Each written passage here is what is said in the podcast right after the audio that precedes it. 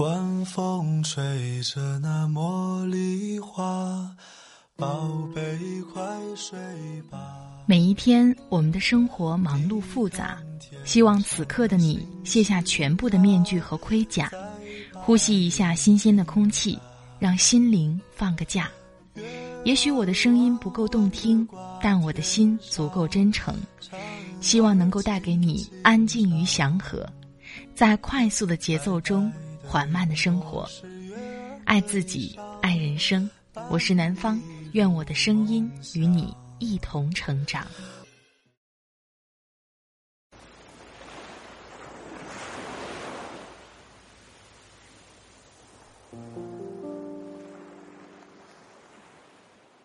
嗨，你好，这里是快节奏慢生活，我是南方。今天你过得好吗？今天的上海天气晴朗，非常温暖，整个人的心情也变得好起来。今天想跟你分享的文章是来自作者 Journey 乔的。我累了一整天，晚上熬个夜怎么了？这句话是不是道出很多熬夜人的心声呢？白天工作很忙，晚上回到家虽然已经很晚了，可总觉得。这一天过得并没有想象中那么快乐，总要通过报复性熬夜来找补一下。可是熬夜过后，真的就快乐吗？第二天的精神状态是不是受到了严重的影响？白天还是会不开心，晚上又开始快乐的熬夜，就这样反反复复，恶性循环，也没有解决我们最终的问题。珍内乔这篇文章对熬夜的分析，我觉得说的很实在，所以在星期日的晚上分享给你。希望你少熬点夜，不仅仅是为了身体，更为了你每一天的快乐。我的微信公众号“听南方”会发布节目文稿哦，欢迎你的关注。好了，开始我们今天的节目吧。我累了一整天，晚上熬个夜怎么了？作者：Journey 乔。最近微博上，年轻人报复性熬夜的话题阅读量轻松突破三亿。熬夜这个话题，常年说，常年火。熬夜的危害，每个人都能说出几条。年轻人别熬夜了，真的会死，谁都知道。可惜这一届年轻人都不怕死，我身边就有不少年轻人一听劝就烦，吓唬谁呢？我熬了十年夜，不也活得挺好？我还真的无力反驳，他的那套熬夜理论很符合当下的潮流。熬夜不是因为不自律，就是为了报复社会。白天太累。忙着社交应酬，疲于奔命装孙子，晚上一个人的时候才能做回人生的大爷。一旦睡了，今天就没了，明天又是被占满的一天，所以怎么能随便睡？据说我们同事里还有个九零后熬夜联盟，凑在一起找十二点后的乐子。把各种垃圾快乐堆在一起，有一句口号非常响亮：“我白天累一天，晚上熬个夜怎么了？”每次听到这样的言论，我的回应都很一致：“没事儿，您继续。”为无能找的借口总是千奇百怪。在微博里，我看到有人说熬夜至少八年了，还活得好好的。这种评论看着眼熟，生活中也经常听到。我爷爷抽烟喝酒一辈子，但他是百岁老人。我父母从来都不吃早餐，身体好着呢。我同事久坐不动，体检从来没毛病。有人说是无知者无畏，其实这种无畏背后是对生活的无能为力。很多人说。我熬的不是夜，是自己可以掌控的人生。可这个人生的内容都是什么呢？抖音、刷剧、打游戏。所谓可控的人生，不过就是失控的垃圾快乐。前段时间看到一个抖音评论，刷新三观。人生苦短，我就想乐呵一下，有错吗？想想也没什么错，反正不知道什么时候死，快乐一刻是一刻。游戏太好玩，视频太好看，怎么能说是你的错呢？用罗振宇的话说，每一个让人上瘾的 APP 背后，都是价值几亿美金甚至几千亿美金估值的上市公司，几千几万的产品经理和码农，在背后处心积虑的要让你把时间投入在它上面。他们做的所有努力。都是在瓦解你的自制力。更可怕的是，被算计的你，死的心甘情愿，谁让人生又哭又丧？可是你为无能找的每一个借口，都极其可笑。你不是在反抗生活，是对自己不负责。不睡觉的人，满脑子都是垃圾。Jeff Leff 在 TED 曾经做过一个轰动的演讲，为什么睡眠如此重要？这次演讲之所以轰动，是因为他得出一个让人震惊的结论：不睡觉的人，满脑子都是垃圾。原理很简单，人体的每一个器官都需要休息，而大脑这个最佳员工，只有在睡觉的时候。才能把废物清理出去。这句话真的特别有道理。我一直觉得，对熬夜有执念的人，确实不太正常。按照朋友的话说，第二天脑瓜子嗡嗡的，自己心里没点数吗？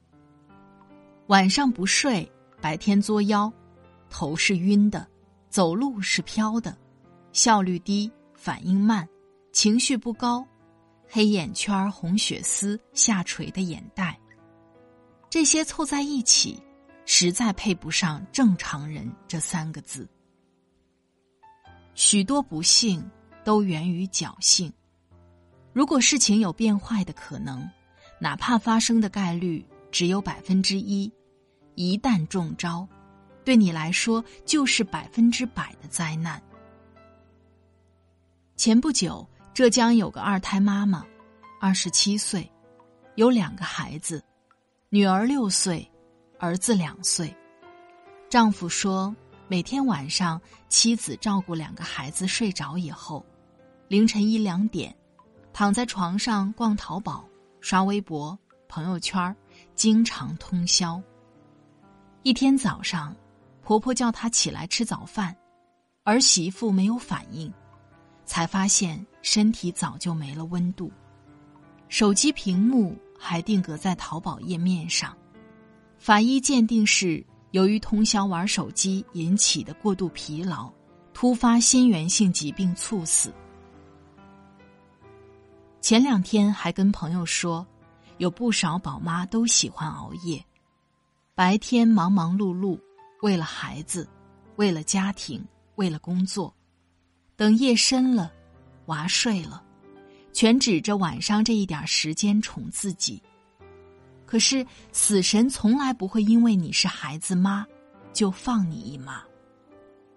你不知道，其实生活也在报复你。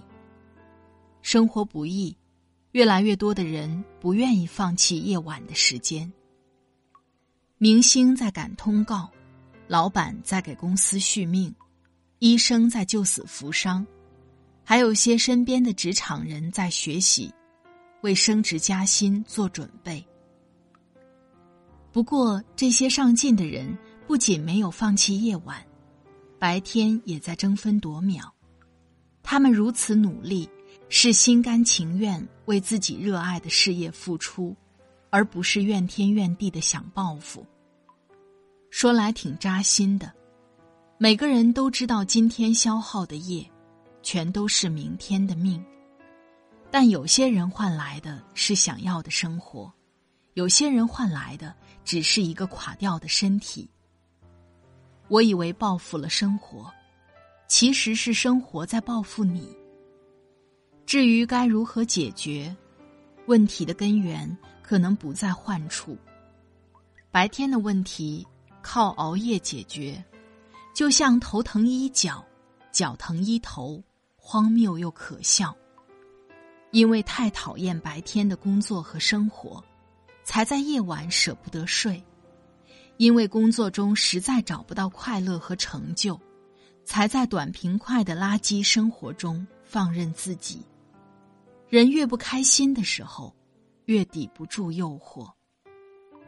如果白天实在让你痛苦，不如换份喜欢的工作，白天有动力奋斗，晚上也愿意早点休息，充足电去迎接明日份的开心。如果你暂时不能过上喜欢的生活，那也不要用诈尸般的快感麻痹自己，否则白天把时间卖给老板，晚上把时间卖给别人的老板，越不喜欢，做得越差，做得越差，越不喜欢，这不是享受自由，只是破罐子破摔。生活其实并不残酷，它总是给人机会。是我们自己一次次浪费。就算你拥有了整个夜晚，也不代表就能拥有全世界。夜再长，天还是要亮。逃避虽然并不可耻，但没用。到最后，你会发现，你从不曾拥有过任何时间，因为你的时间没意义。迁徙的季节，潮汐的涨退，用尽了力气，也难以改变。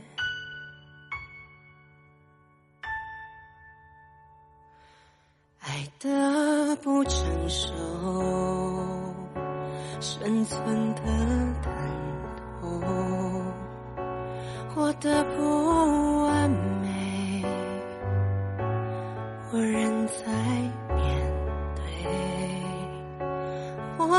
知道设计是什么，是因为我曾被设计过。内心深处，某个我会笑时过。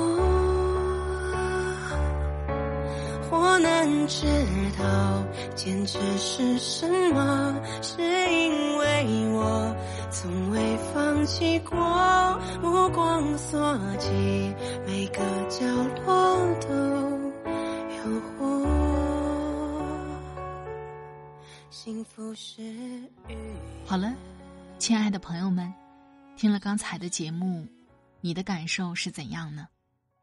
所谓的熬夜。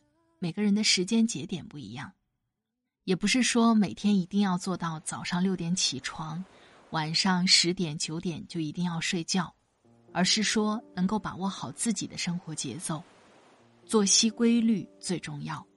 也许你是每天晚上十二点睡觉，早上七八点钟起床，只要形成规律，第二天早上头脑清晰，不感到身体虚弱无力。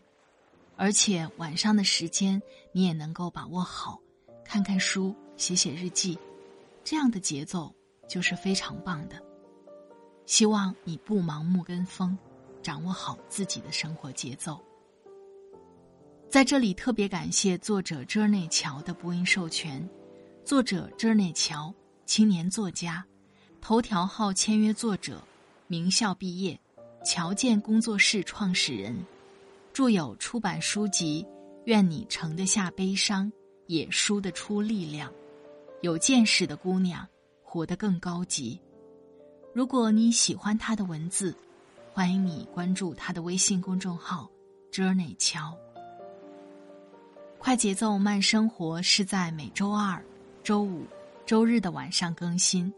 如果你喜欢我的节目，喜欢我的声音，欢迎你点击订阅我的专辑，第一时间收听温暖。